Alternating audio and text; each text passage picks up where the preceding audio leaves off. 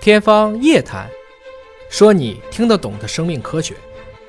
欢迎您关注今天的《天方夜谭》，我是向飞，为您请到的是华大基因的 CEO 尹烨老师。尹老师好，向飞同学好，本节目在喜马拉雅独家播出。今天来关注啊，一个月俩新药，罕见病我们一直说它的药叫孤儿药，所谓孤儿药就是使用的人特别的少，嗯，这个药的价格也特别贵啊。对那么现在一个月批了俩药。啊都可以说是类似这样的孤儿药。美国食品和药品监督管理局 （FDA） 啊，批准了是诺华的，用于治疗十二岁以及以上成人和儿科患有镰状细胞病，简称叫做 SCD 的药。嗯，这个镰状细胞病是个什么病呢？接近于我们的地中海贫血，就是我们原来说的这种连红嘛，它们都属于血红蛋白病。其实我们以前举的地贫，它血细胞的形状，其实地贫患者的血细胞的形状呢，顶多是不正常。嗯，但是连贫是我们在教科书里经常看见的，它的血细胞就是镰刀形的。呃，月牙。哎，月牙形的，所以这个时候疟原虫就没有办法在里面去寄生，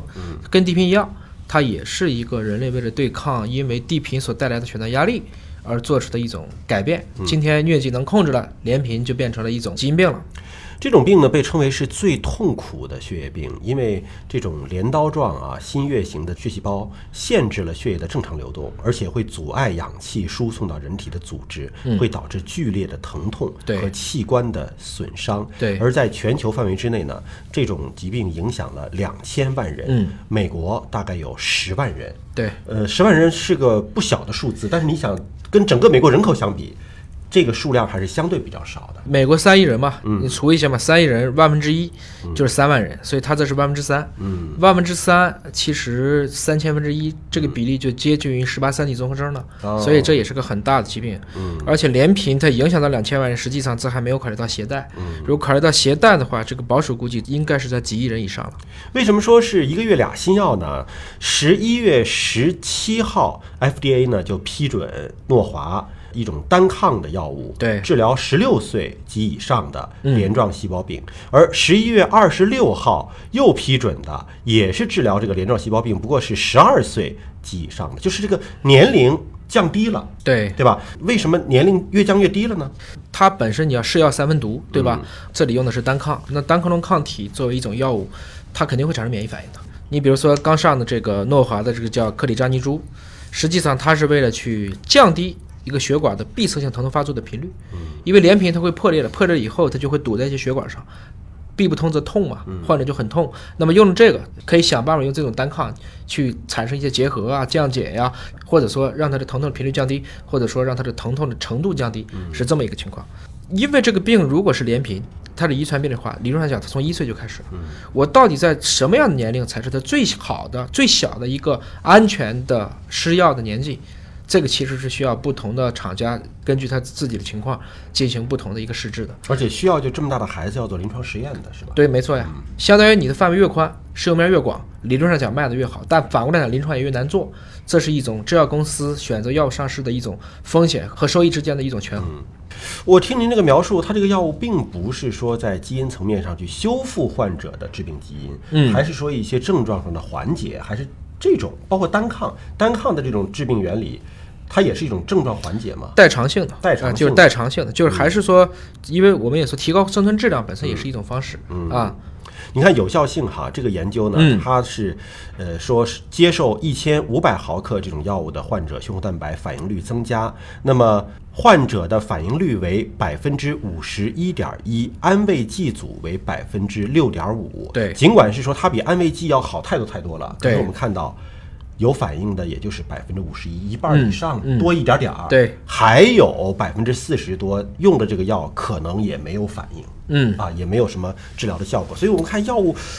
都存在这个问题，没有百分之百说对所有的这个疾病的群体都有效的情况哈。首先我们也聊过啊，这个它作为一个孤儿药，在美国会有一个定义，一般认为五万分之一，这可能算是一种罕见病。嗯，那么针对这一类的药物，它去开发的药物呢，就会给它一个类似于我们中国叫创新审批，嗯，或者叫优先审批这么一个方式。他们有一个叫突破性疗法，进了突破性疗法之后，在它的临床啊，在后面的上市的过程都会加速。你看这个病，它其实一般的这种罕见病的临床招募的患者比较少。但是这一次，你刚才也说了，一共有二百七十四名，就证明这虽然是个罕见病，但实际上发病人数并不少，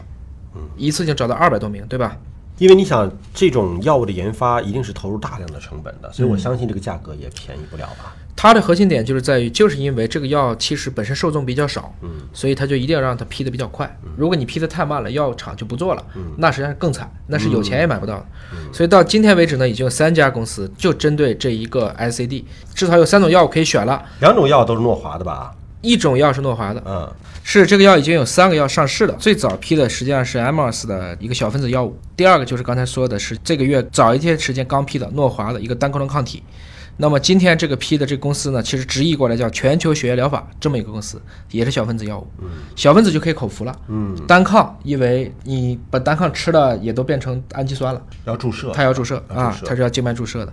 所以呢，它的好处就是在于这个单抗呢，它一个月可以打一次，这个就相当于它比较缓释和长效。对小分子药物呢是给药途径是口吃，但是最早的那个是一天吃两个，现在是一天吃一次，是这么一个情况。我们看这个用药的价格、啊，嗯，都不算很便宜。比如说第一个呢，一天吃两次的这种药，每个月的花费是一千一百六十八美元。嗯，一天吃一次的这种药，每个月花费是一万零四百一十七美元，那每个月就相当贵了啊。对那么这种一个月注射一次的这种呢，是每个月的花费是七千到九千五百美元。对就是大概是这么一个价格。当然，这种孤儿药物有一个保护，嗯就是七年的新药市场独占的一个没错保护，因为它也是说你你为了这个药物研发了投入这么多的成本的企业，对于它来讲，